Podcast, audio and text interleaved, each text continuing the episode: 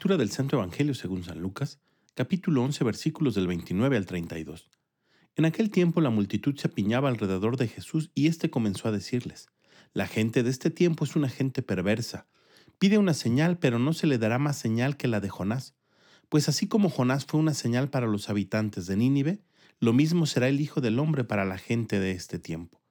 Cuando sean juzgados los hombres de este tiempo, la reina del sur se levantará en el día del juicio para condenarlos, porque ella vino desde los últimos rincones de la tierra para escuchar la sabiduría de Salomón, y aquí hay uno que es más que Salomón.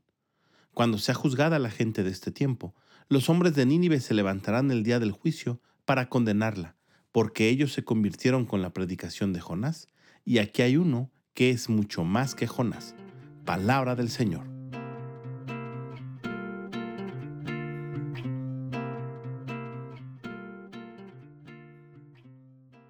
En el Evangelio del día de hoy, Jesús pone dos ejemplos muy claros a los judíos acerca del arrepentimiento y de la conversión. Tanto los ninivitas como la reina del sur eran de pueblos paganos. No habían escuchado hablar nunca acerca de Yahvé, pero de solo escuchar a Jonás y a Salomón hablar de Dios, tanto la reina como los ninivitas son capaces de arrepentirse y reconocer la grandeza y poder de Yahvé. Sin embargo, los judíos contemporáneos de Jesús, a pesar de haber visto tantas señales y milagros, no creen ni son capaces de arrepentirse. Era evidente que Dios se estaba manifestando y no querían creerlo. Y a nosotros en la actualidad a veces nos sucede de la misma manera.